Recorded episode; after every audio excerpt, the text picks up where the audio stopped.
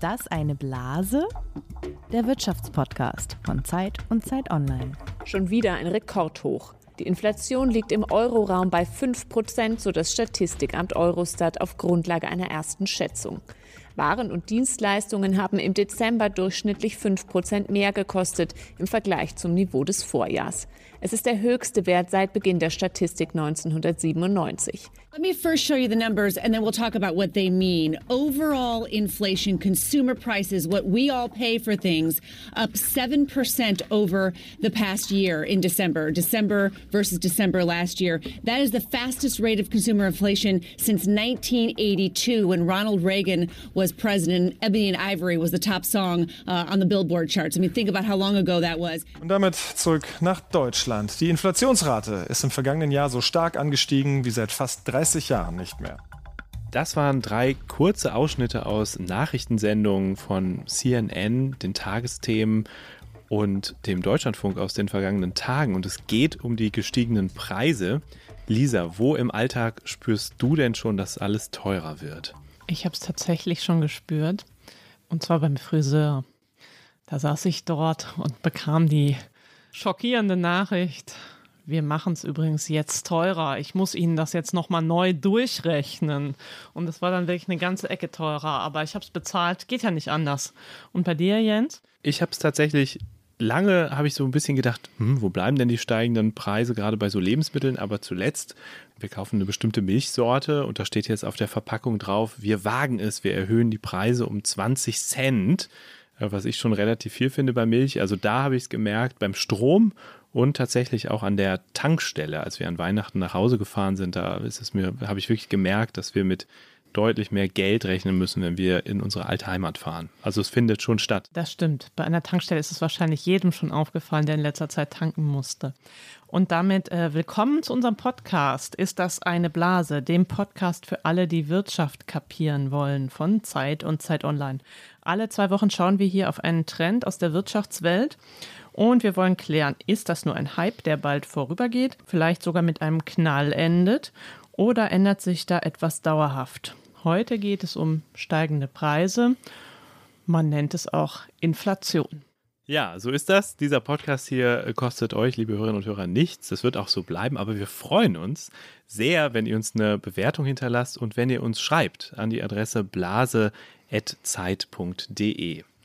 Genau, und heute sitzt mir hier Jens Tönnesmann gegenüber. Er ist Wirtschaftsredakteur der Zeit und verantwortlich für das Magazin Zeit für Unternehmer. Und du bist Lisa Nienhaus, du leitest das Frankfurter Büro der Zeit und schaust in Frankfurt der Europäischen Zentralbank auf die Finger, die beim Thema Inflation eine wichtige Rolle spielt. Und deshalb bist du in dieser Folge nicht nur als Moderatorin an Bord, sondern auch als Expertin aus der Redaktion. Und du wirst uns nachher nochmal erklären, was eigentlich Inflation ist. Und wir haben einen Ökonom eingeladen, der sich mit Preisen noch viel besser auskennt als ich.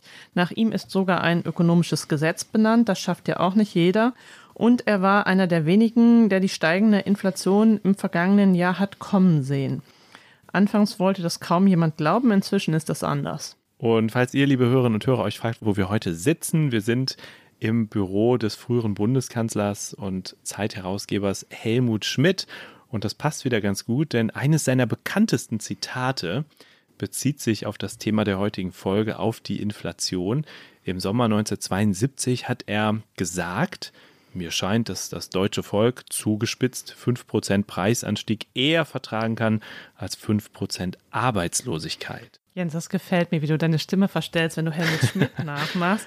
Äh, später wurde dieses Zitat verkürzt zu lieber 5% Inflation als 5% Arbeitslosigkeit. Was das alles bedeuten kann, dazu kommen wir vielleicht später noch. Wichtig ist aber die Zeit, in der er es sagte. Das waren die 1970er Jahre, das war die letzte Zeit, wo man quasi in der ganzen westlichen Welt eine lang anhaltende höhere Inflation erlebt hat. Ich glaube, das mit der Stimme muss ich nochmal üben. Mir fehlt noch ein bisschen der rauchige Unterton. Ja, Jens, hier liegen Zigaretten, dann kannst du gleich mal loslegen. Zur Einstimmung auf das Thema starten wir aber mit einem Spiel, bei dem auch ihr mitraten könnt. Es heißt Fakt oder Fantasie und ich glaube, Jens erklärt euch das jetzt mal. Ja, es ist relativ einfach. Einer von uns beiden bringt drei Aussagen, drei Fakten, drei Zitate mit, in diesem Fall rund um das Thema Inflation. Und da muss der jeweils andere sagen, was davon stimmt und was davon doch nur ausgedacht ist. Dahinter steckt der Gedanke, dass in einer Blase natürlich oft Fantasien entstehen und es dann manchmal schwer wird, die Wahrheit und die Fantasie auseinanderzuhalten. Aber darum sind wir ja hier. Also, Lisa, auf Genau, geht's. wir wollen trennen, Fakt oder Fantasie. Und das ist in diesem Fall deine Aufgabe, Jens. Ich habe die Fakten mitgebracht. Wir fangen mal mit ganz grundlegenden Zahlen an.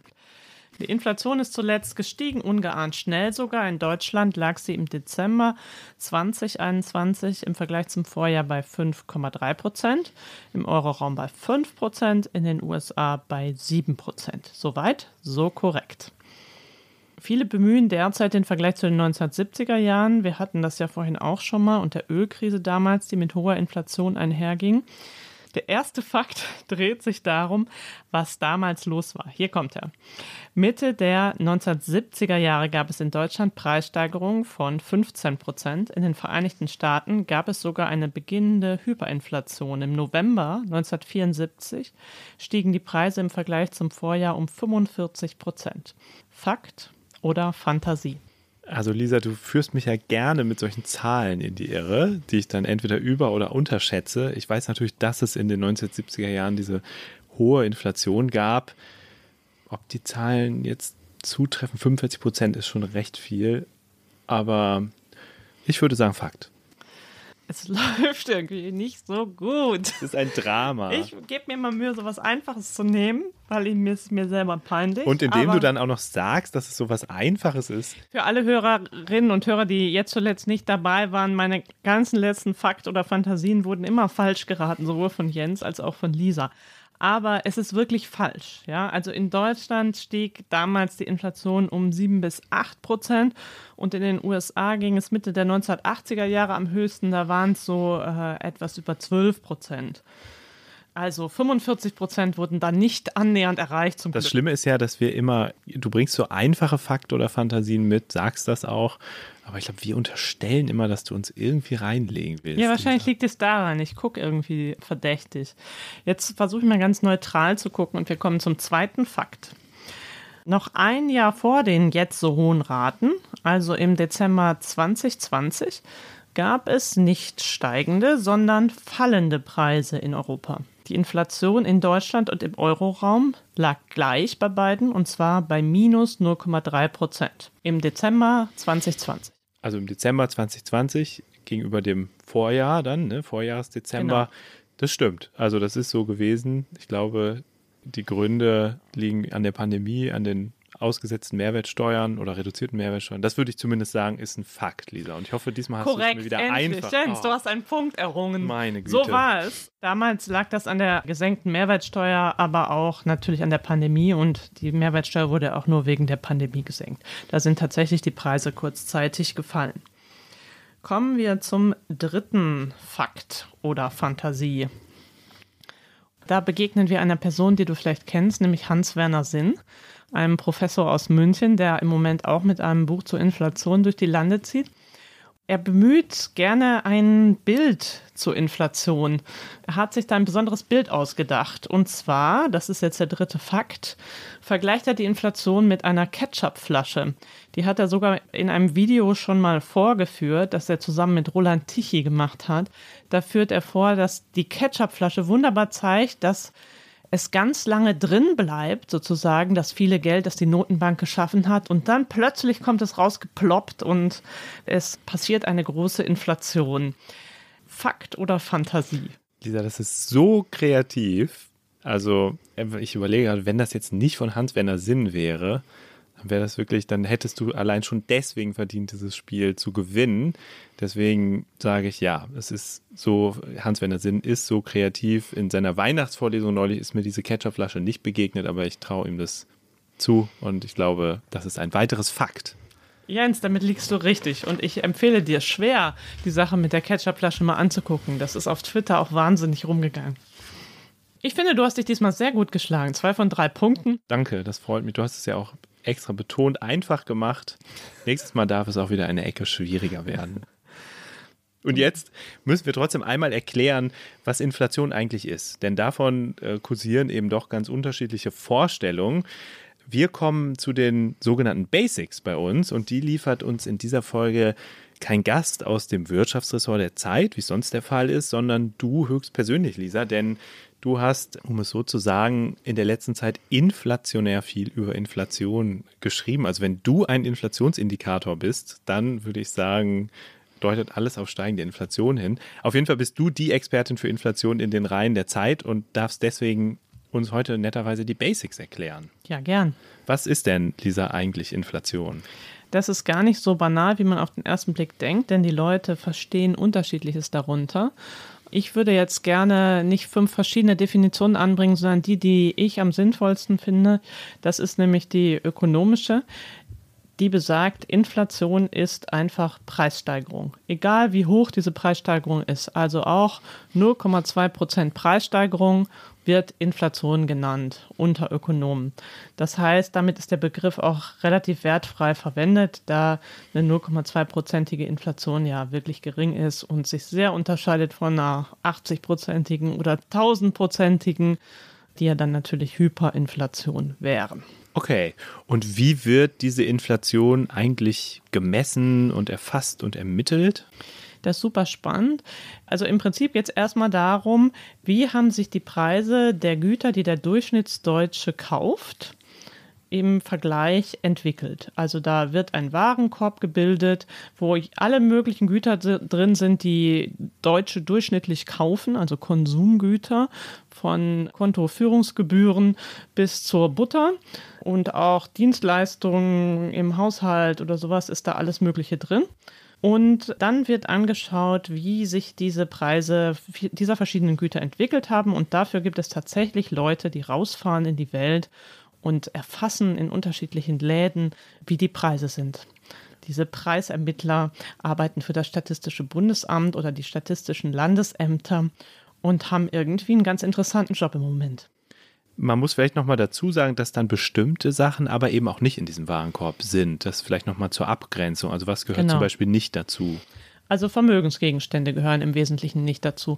Da ist die Abgrenzung auch nicht immer so ganz einfach, aber sagen wir mal, wenn man eine Aktie besitzt und die im Wert steigt, das wird sich nicht in der Inflation widerspiegeln.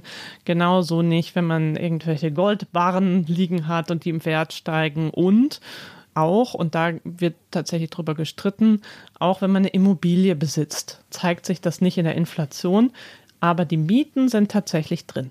Und ab wann, Lisa, wird Inflation eigentlich gefährlich und kann auch zu wenig Inflation ein Problem sein? Also eine Zeit, in der Preise gleich bleiben oder sogar fallen?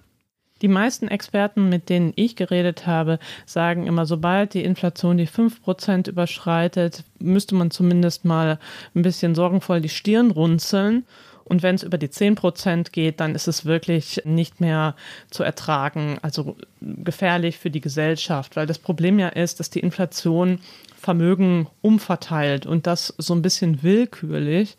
Also die Leute, die ihnen Geld sparen, die zum Beispiel Tagesgeld haben oder das Geld einfach auf dem Konto oder im Bargeld, die verlieren Geld.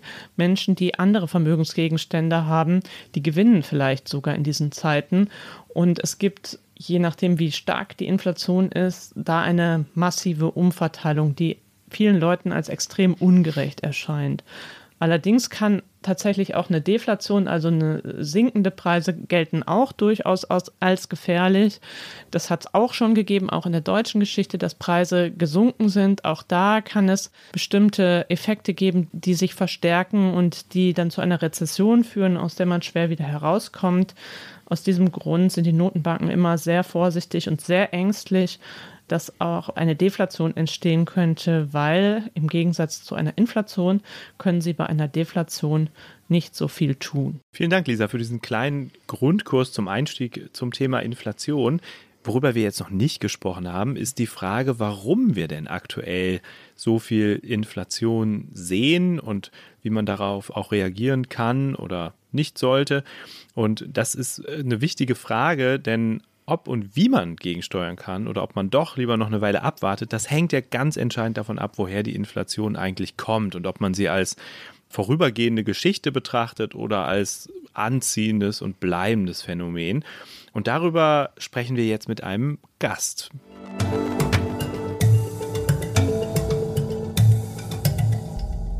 Was unseren Gast heute auszeichnet, ist, das hatte ich schon erwähnt, dass ein ökonomisches Gesetz nach ihm benannt ist. Er wurde 1936 geboren und war Ökonomieprofessor und Berater seit 1963. Das sind nun nahezu 60 Jahre. Die Inflation hat er sehr nah beobachtet, denn in den 1970er Jahren ging er nicht nur einkaufen und sah die Preise steigen, sondern er war auch Berater der Bank of England, das ist die britische Notenbank. Aktuell war er einer der ersten, die vor einer steigenden Inflation gewarnt haben. Im Februar 2021 sagte er tatsächlich in einem Interview mit der Zeit, nach dieser Krise wird ein Inflationssprung kommen. Damals gab es nicht viele, die das behauptet haben.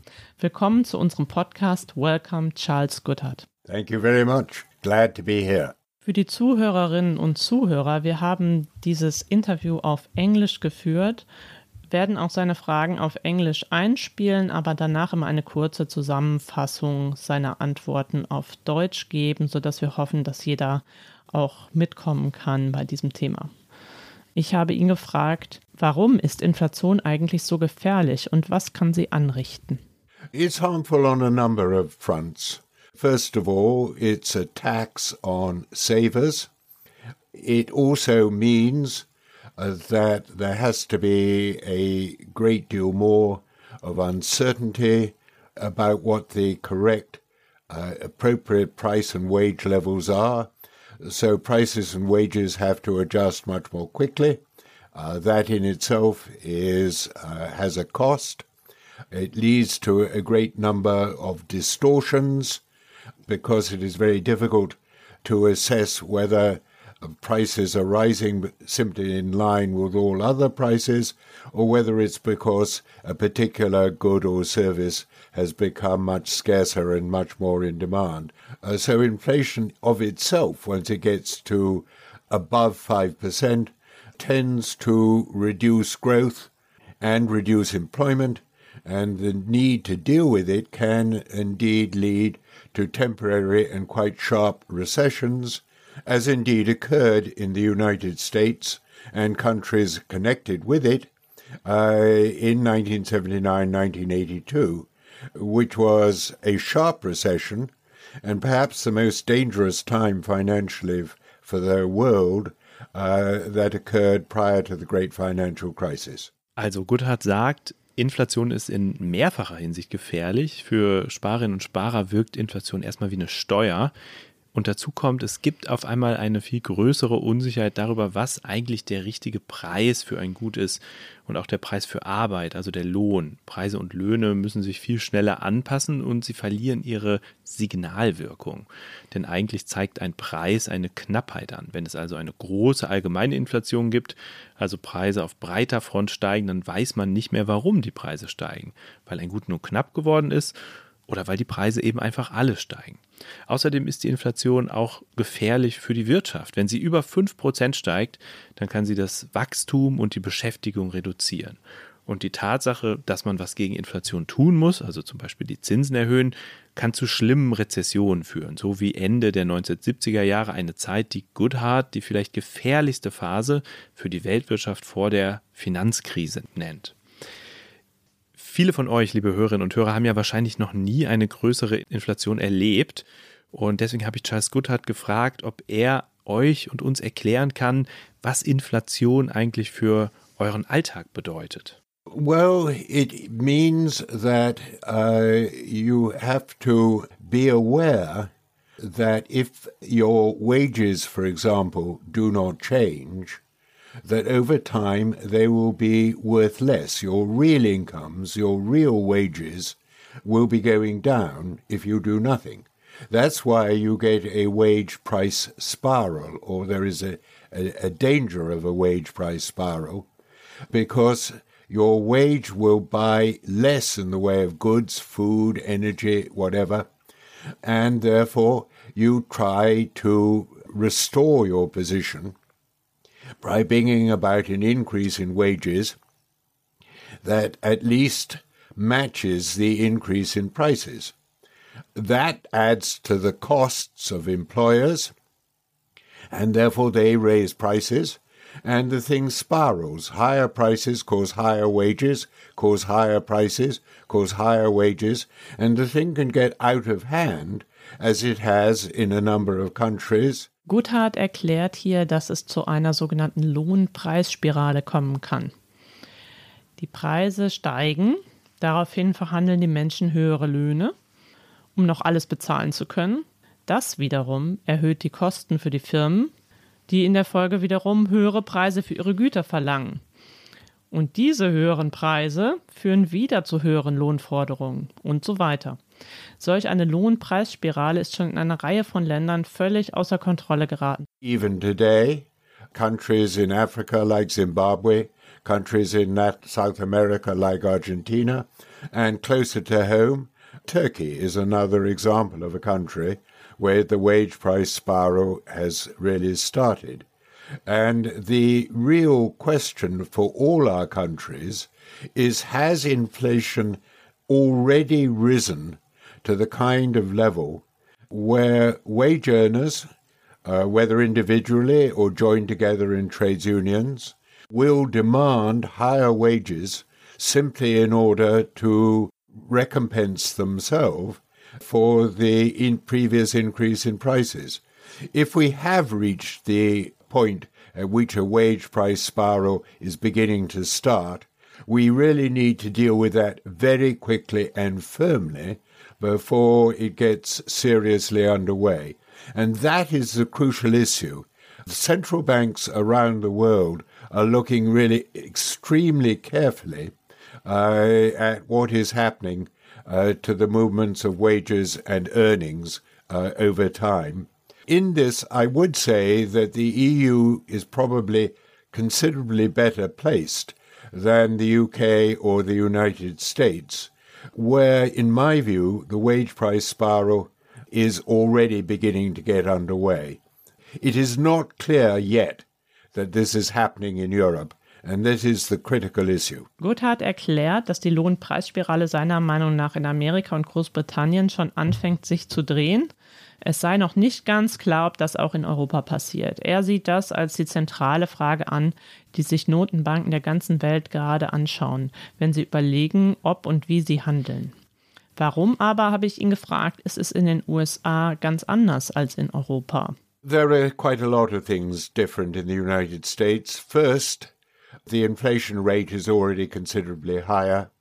Uh, it was 6.8% last time that I looked, and it may well be over 7% uh, this month. Secondly, the labour market is a lot tighter. Labour shortages are much more extreme uh, than they are in the EU. Another reason why the US is much more uh, subject to a wage price spiral than the EU is because the expansionary policies, both fiscal and monetary, were a great deal stronger in the United States than the EU, so that the unemployment rate is falling faster. Charles Goddard erklärt, dass in den USA die Inflation schon sehr viel höher liegt als in Europa, über 7 Prozent. Grund ist auch, dass die Notenbank und die Politik in den USA sehr viel mehr Geld ausgegeben haben im vergangenen Jahr als die europäischen Notenbanken und Regierungen. Die Politik war also expansiver. Außerdem ist der Arbeitsmarkt dort sehr viel angespannter. Arbeitskräfte sind viel knapper, was die Angst vor einer Lohnpreisspirale erhöht. Aber wieso ist eine solche Lohnpreisspirale eigentlich so gefährlich? Wieso sprechen manche sogar vom Inflationsmonster? Because it, the wage price spiral can simply spiral away to a point where the value of money is really declining quite sharply. And for example, in Turkey, uh, you've got a situation where the prices are rising at something like 40% per annum now. As a result, people are moving or were moving out of Turkish lira uh, into trying to hold their money in dollar form, uh, which potentially can cause a crisis for the financial system. And ultimately, unless checked, the wage price spiral can go to a point where uh, trust in money, trust in the government, uh, completely collapses, as in Zimbabwe, uh, and effectively from time to time in Argentina. And, of course, in your own history, in the hyperinflation in Germany in the 1920s, the memory of which I know there's nobody much living in longer who was alive in the 1920s, but he was a cause uh, of the great economic problems that occurred in your country at that time.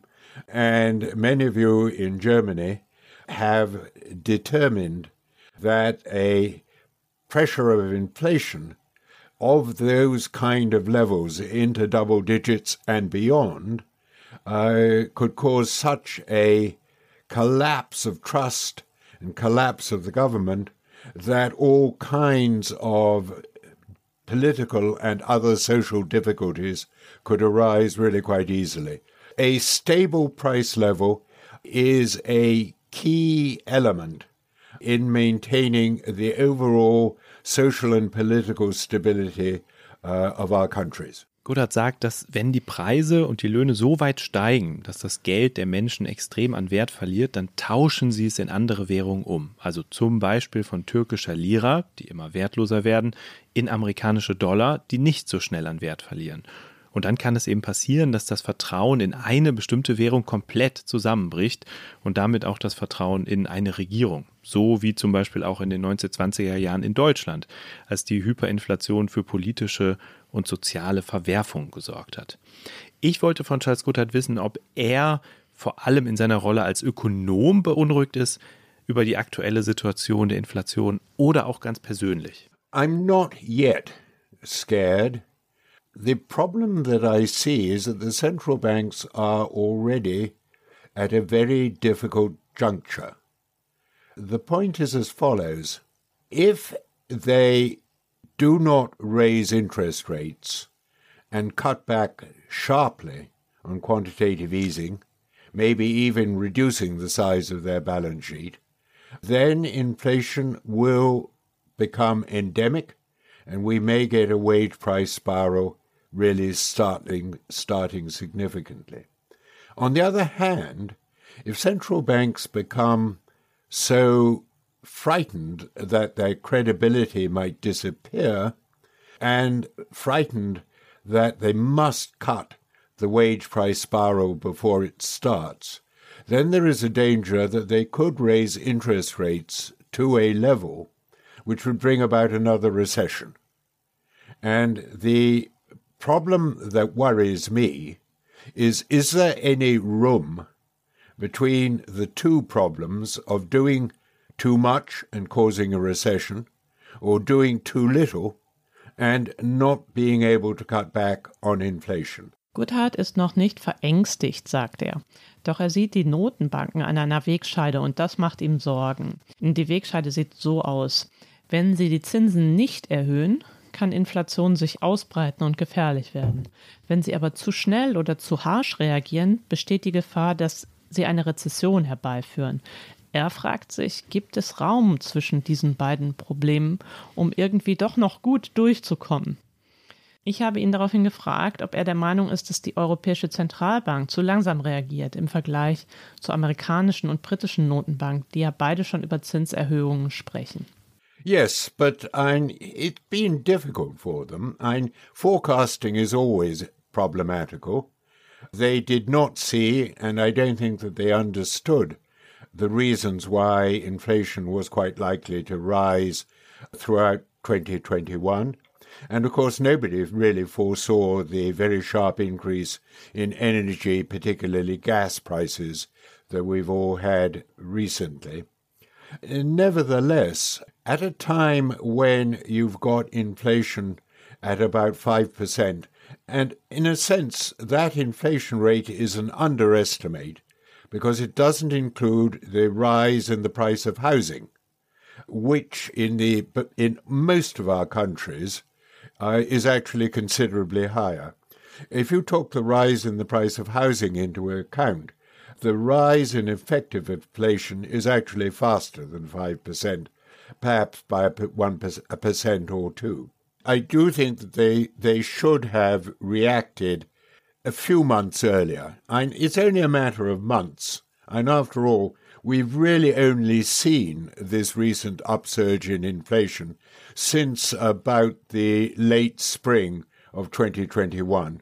Even though I have to say that I and my colleague and co-author had forecast it well before, but we were in a very small minority. Charles Goodhart hat eine ziemlich deutliche Antwort gegeben. Er sagt, ja, die Europäische Zentralbank hätte schon ein paar Monate früher reagieren sollen, auch wenn sich die stark steigenden Energiepreise eigentlich kaum vorhersehen haben lassen.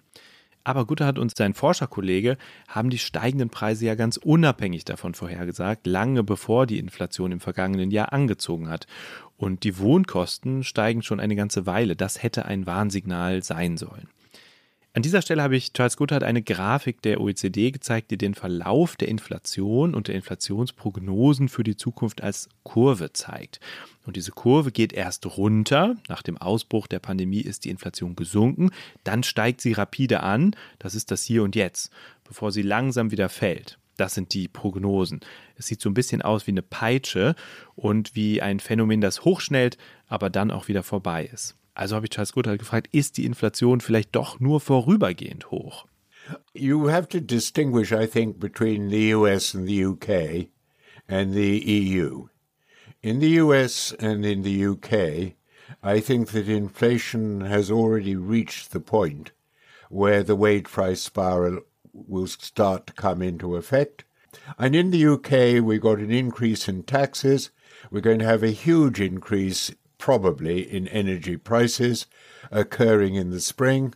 And I think it highly likely that in the UK, the inflation rate will, by April, May, hit 7%, and the same sort of levels in the US.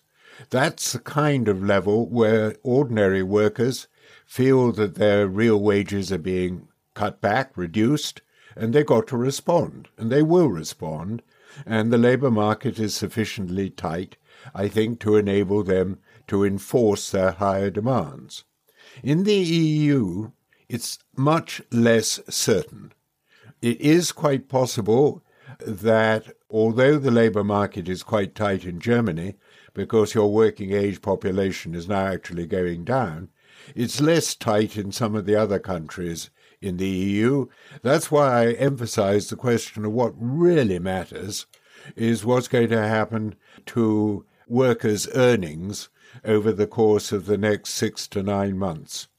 If workers' earnings do not go up, then I think that the forecast that you have is very likely to be correct.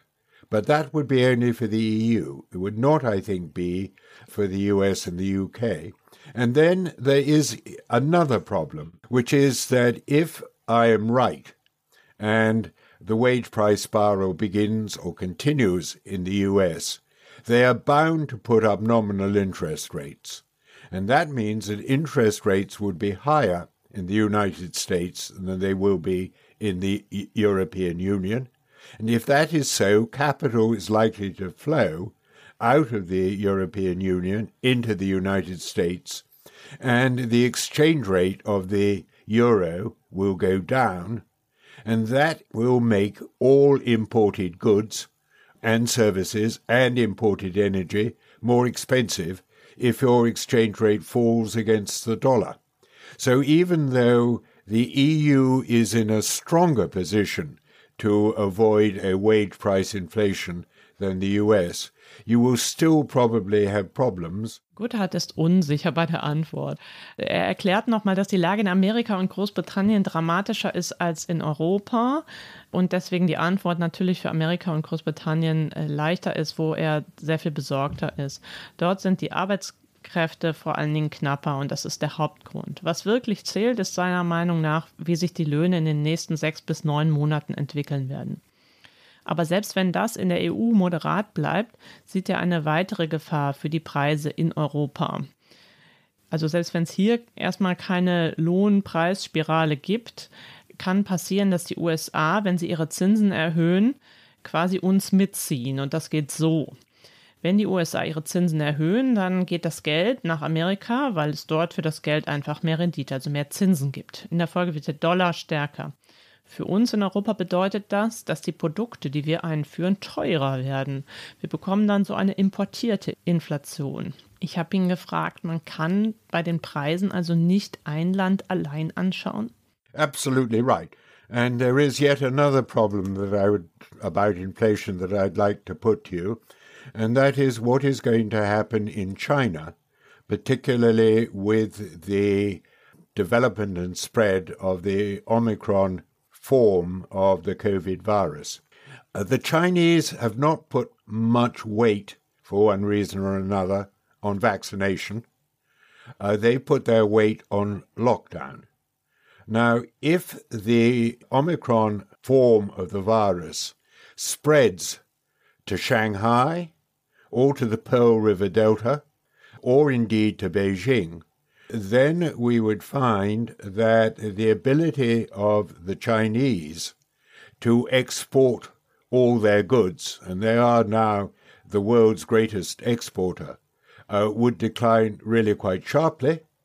That would be deflationary in China, but massively inflationary in the rest of the world, because the goods that now come out of China and are very cheap will no longer be there, so that supply shortages would redouble.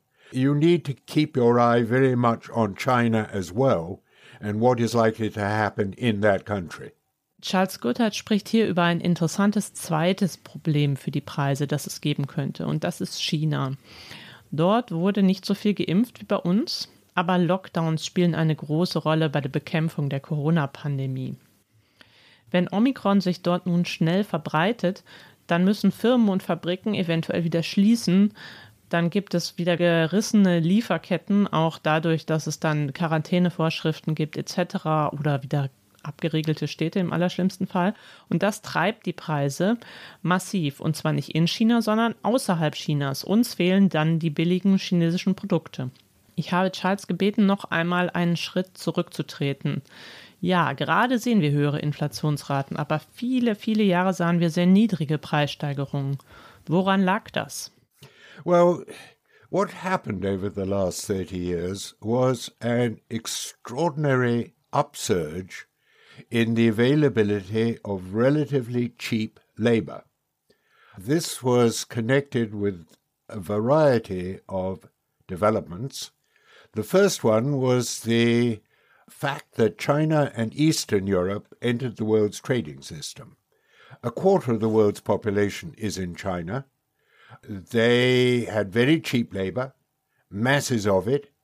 They were relatively well organized in a well structured social system. The West, particularly the United States, and to a degree Germany as well, were able to shift their factories to China, produce goods in China much cheaper than in the West, and export them back to the West. And this had three effects. First effect, the obvious one, was that the price of goods went down. The second effect was that every employer, uh, particularly of manufacturing in the West, could turn to their workers and say more or less as follows if you don't cut back on your wage demands, we will offshore relocate our production to China, to Vietnam, to Hungary, to Bulgaria, wherever. And that threat was a valid threat. It was a credible threat. So it held down wages in the West. The third effect was that there was a major shift out of manufacturing into services. Now, workers are relatively well organized and frequently unionized in factories where they all work together, and it is easy to uh, organize them uh, to take part in potentially effective strikes. If you move workers to the service sector, they're generally working in very small groups, uh, separated from each other, and really very difficult to organize. So a shift out of manufacturing into services makes the bargaining power of labor much less. If you look at the statistics, the number of people in private sector trades unions has gone down steadily since the end of the 1970s. The bargaining power of labour has been actually massively cut back. Now, the underlying developments, uh, there was another factor as well, Lisa, which I ought to point to at this time, which was that the number of factors, the availability of contraceptives, change in social mores, the availability of consumer durables, meant that the birth rate, which had been very high after the war, came down very sharply from about the 1960s onwards. And this allowed the proportion of women in the working age population to enter into the workforce. When I was young, back in the 1940s and the 1950s, the proportion of women of working age population actually in the workforce was not more than about 20%. That has increased dramatically from the 60s onwards and is now reaching, I probably get the figures not exactly correct, something of the order of 75 to 80%. So you add the increase in the working age population as a result of the previous baby boom, the shift of women from housework to employed work, and the availability of labour from Eastern Europe and China. You put these all together, and the availability of labour over the 30 years from 30 to 40 years from about the 1980s uh, to 2010, it not only doubled, it effectively pretty much tripled in 30 years. That's actually extraordinary. There's never been such an upsurge in the availability of labour. And if labour is hugely available, inevitably, obviously, laws of supply and demand becomes a lot cheaper. So labour became cheaper, and capital and human skills, human capital, became a lot, lot more expensive, a lot dearer. You had this huge shift within countries towards inequality. The rich with capital and human skills did brilliantly. Uh, the poor with nothing to offer but their labour did a, extraordinarily badly. That was again one of the reasons for the upsurge in political populism and all of that. So you had this extraordinary shift in the supply side, which, because it was working steadily and slowly, most people really didn't see. And now it's reversing. Dazu kam, dass die Familien weniger Kinder bekamen und dadurch viel mehr Frauen auf den Arbeitsmarkt drängten. In der westlichen Welt wiederum. In unserer Hochlohnwelt. Das bedeutet, über die Jahre gab es auf dem Arbeitsmarkt sehr viel mehr Angebot, also Arbeitskräfteangebot als zuvor. Das waren einmal die Arbeitskräfte aus dem Ausland und einmal die Frauen. Das hat die Löhne und damit auch die Preise niedrig gehalten. Nun aber dreht sich das. Ich habe Gotthard gefragt, welche Erklärung hat er dafür? It's reversing because the number of old is increasing and of course the globalization with this, the problems, the spat between the US and China is also going into reverse. So the underlying trends which made everything so cheap over the last 30 years are, going, are reversing sharply. Labour is going to be much scarcer, much more expensive in the future than it has been in the past, and notably in your own country. Germany is one of the countries where the fall in the working age population is going to be mo most extreme. Gotthard ist überzeugt, die Preise drohen in Zukunft eher zu steigen. Und das liegt daran, dass die Arbeitsmärkte zunehmend knapper an Arbeitskräften werden. Es gibt viel mehr alte Menschen als früher. Und die Globalisierung wird auch wegen schlechter Erfahrungen in der Pandemie teils zurückgefahren. Das beides lässt die Preise steigen. Wieso aber zeigt sich dieser langfristige Trend, also dass die Menschen älter werden in den westlichen Ländern, ist ja nun schon lange so, gerade jetzt? habe ich ihn gefragt. Er besteht schließlich schon seit Jahren. Because of the COVID pandemic. Uh, the COVID pandemic changed matters in a number of ways. First, it cut back on the supply chains. There was a report in the Financial Times the other day that containers on ships were landing in America with costumes for Halloween. The supply chains have been quite largely uh, broken. And more than that, the COVID pandemic brought with it quite a shock. And it made people who were working at home and were quite old wonder whether they really wanted to go back to the old style commuting that they'd done before. The rates of resignation from jobs, the quit rate in the United States, have been really quite remarkable. And what you see in the United States, I think to a much lesser extent in Europe, but definitely in the US, is that the unemployment rate is going down, but the participation rate remains much lower than it was before. What is frequently termed the Great Resignation. People aged, say, about between 62 and 65 who have been working at home mostly for the last two years are actually wondering, particularly because many of them cash balance has been and savings have been raised by the fact they couldn't spend their money in the intervening period, are saying, well, do I really want to go back to work for these last two or three years?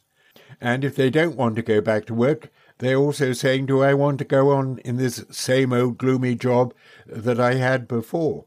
And the answer in many cases is no. There's been a shock to workers, well, to all our attitudes towards our work, what we are doing, what we want to do uh, over the remaining years of our life. Corona ist der Grund, findet Charles Goodhart, und das hat den Inflationsschub ausgelöst. Lieferketten sind gerissen und gerade in Amerika merkten viele ältere Arbeitnehmer während des Lockdowns, wie angenehm es zu Hause war. Sie kehrten danach nicht mehr in den Arbeitsmarkt zurück, nicht an ihren Arbeitsplatz und auch überhaupt nicht mehr in die Arbeitswelt, sondern haben sie einfach ein bisschen früher zur Ruhe gesetzt. In Europa gibt es diesen Effekt allerdings bislang nicht. Ich wollte gern noch mehr über die Gründe der Inflation wissen und habe Guttert gefragt, ist der Grund für die hohe Inflation eigentlich das viele Geld, das die Notenbanken seit der Finanzkrise gedruckt und in die Märkte gebracht haben? Viele in Deutschland sehen das ja so und kritisieren auch die EZB sehr hart dafür. Yes and no. It's quite difficult.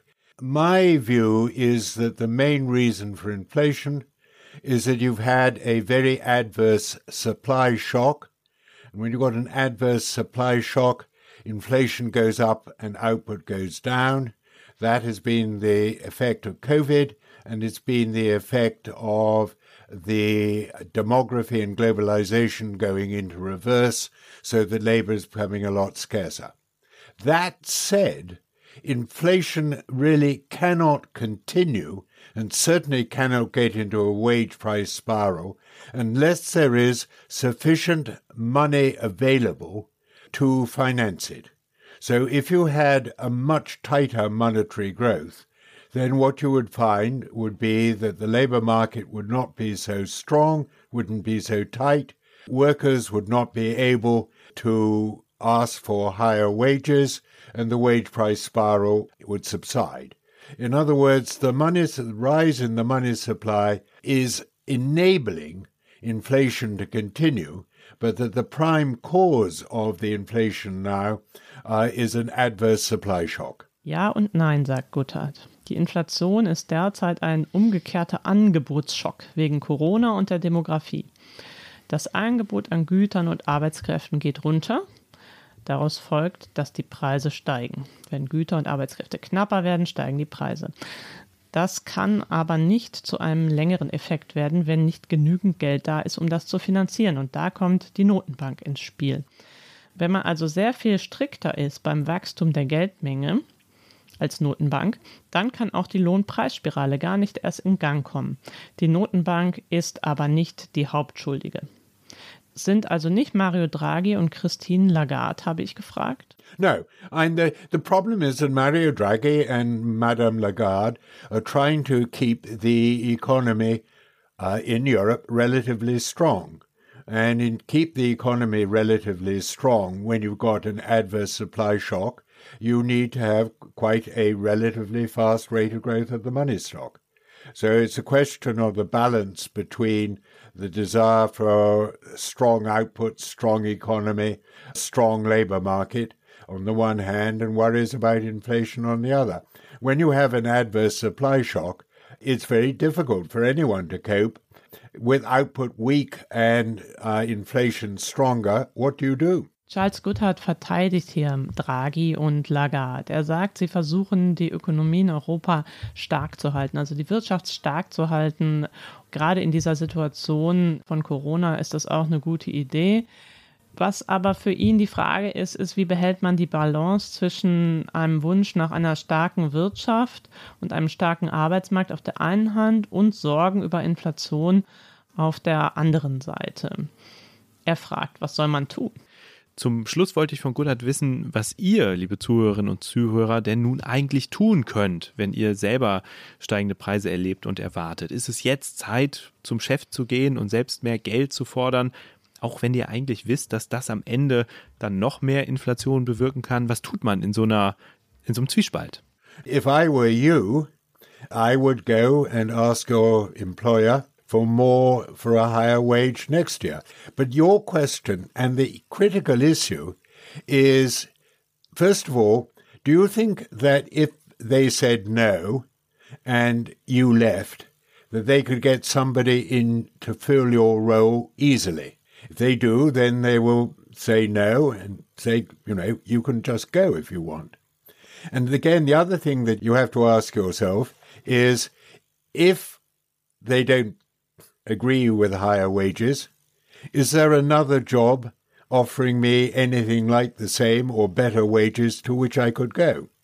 So you have to ask yourself, what is my employer's position and what is my position?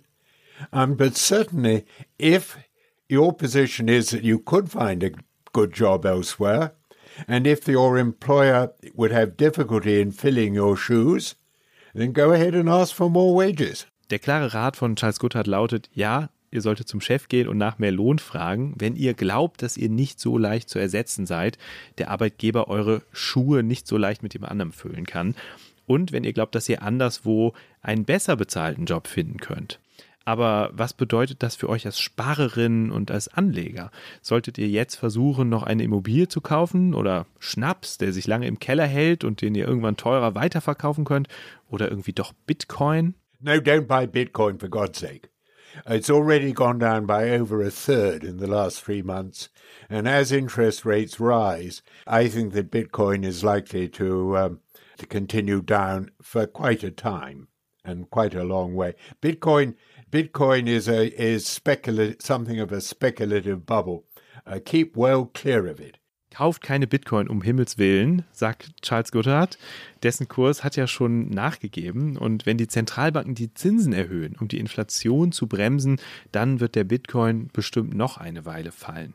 Bitcoin, sagt Goodhart, ist ein Spekulationsgut und sein Wert eine Spekulationsblase. Finger weg. Aber hat der Bitcoin, wollte ich von ihm wissen, nicht auch die allgemeine Inflation gebremst, weil so viele Menschen ihr Geld in Bitcoin und Kryptowährungen gesteckt haben, anstatt damit Möbel, Autos oder Flatscreens zu kaufen? No, but remember, we've had really quite a strong asset bubble because of the very expansionary monetary policies of all the central banks. And as interest rates start rising, as they will, particularly in the United States, asset prices are going to go down. If, if, if you're thinking of buying a house, buy it now if you can get a long term mortgage rather than waiting around because uh, interest rates will be higher in future than they are now. Gut hat erklärt, dass wir eine sehr große Blase gesehen haben. Und zwar am Markt für Vermögensgegenstände. Asset Prices nennt man das immer auf Englisch. Und selbst in Deutschland verwendet man das gerne. Gemeint ist, dass viele Geld der Notenbank quasi in die Vermögensgegenstände gewandert ist, wie Immobilien und zum Beispiel Bitcoin und da, nach Meinung von Guthart, eine riesige Blase erzeugt hat. Und wenn die Zinsen steigen, ist er ziemlich sicher, dass besonders in den USA die Preise runtergehen werden für diese Vermögensgegenstände, also Immobilienpreise, auch Bitcoin.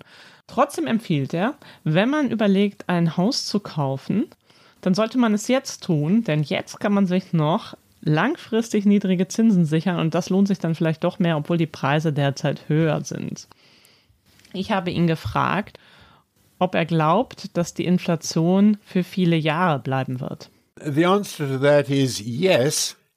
Uh, central banks can prevent that, but only by making labor markets weaker. Also, Charles Goodhart sagt, ja, die Inflation wird bleiben für einige Jahre, für vielleicht viele Jahre. Und die Zentralbanken können es eigentlich nur um den Preis von mehr Arbeitslosigkeit verhindern. Thank you very much. Thank you very much, Charles.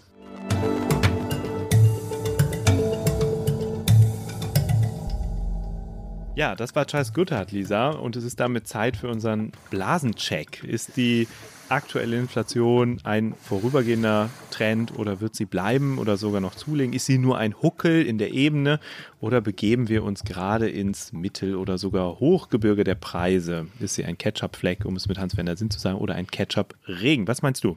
Erstmal möchte ich dich beglückwünschen für diese Metaphern-Explosion zu Ende des Podcasts. Ich habe mir jetzt erstmal angeguckt, was sagen die Notenbanker. Interessant ist, dass die Chefin der EZB, Christine Lagarde, bei der letzten Pressekonferenz im Dezember noch ihre bisherige Botschaft wiederholt hat, nämlich, dass die EZB davon ausgeht, dass die Inflation nur auf kurze Sicht erhöht bleibt und in diesem Jahr wieder nachgeben wird. Der neue Chef der Bundesbank hingegen, gerade angetreten, Joachim Nagel, klang in seiner Antrittsrede schon etwas warnender. Er sagte, allerdings sehe ich derzeit eher die Gefahr, dass die Inflationsrate länger erhöht bleiben könnte als gegenwärtig erwartet. Das heißt, für Deutschland gibt es eigentlich zwei Pole zwischen Bundesbank und EZB. Und es gibt einige Ökonomen, die werden noch deutlicher. Also Hans-Werner Sinn, der frühere Chef des IFO-Instituts, der sieht weitere Inflationswellen heraufziehen und wirft der Europäischen Zentralbank schon Realitätsverweigerung vor. Der glaubt auch an diese Lohnpreisspirale. Was ich noch ziemlich interessant fand, war, was Robert Schiller im Handelsblatt gesagt hat, also der Wirtschaftsnobelpreisträger Robert Schiller, der gesagt hat, die Inflation bereite ihm große Sorgen, auch wenn die Notenbanken immer noch sagen, es sei eine vorübergehende Entwicklung. Er sagt, die Menschen reden viel über die Inflation und allein das ist schon eine Gefahr. Die Bedrohung durch Inflation könnte das nächste große, einflussreiche Narrativ sein. Und man sieht auch an Umfragen, dass tatsächlich die Menschen die Inflation als beunruhigend empfinden. Viele Menschen in Deutschland. Und vielleicht reagieren sie auch darauf, indem sie jetzt sozusagen Käufe vorwegnehmen oder mehr Lohn fordern. Es gibt unter den Experten natürlich auch Gegenstimmen. Wir hatten kürzlich ein Streitgespräch von Hans-Werner Sinn mit Philippa Siegel-Glöckner, die ist 31, Volkswirtin und Gründerin der Denkfabrik Dezernat Zukunft in Berlin und auch SPD-Mitglied die sagte, die Lohnpreisspirale dreht sich nicht.